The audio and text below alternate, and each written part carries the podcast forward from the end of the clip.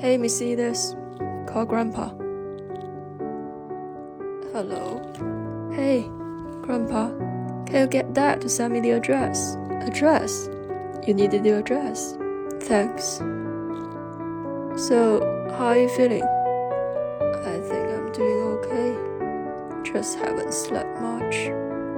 Me neither. I kept thinking about your grandma.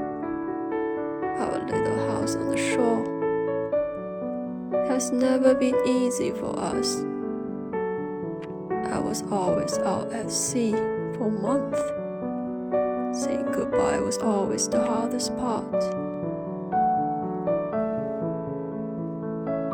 She always said that a loving heart can conquer anything. I've never met anyone as strong as your grandma.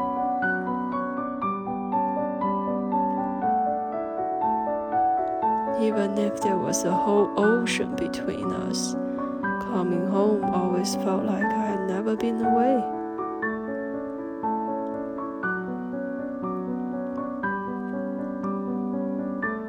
Are you nervous? Yes. All my life, I never took the chance to let her know how much she meant to me. Now I finally will.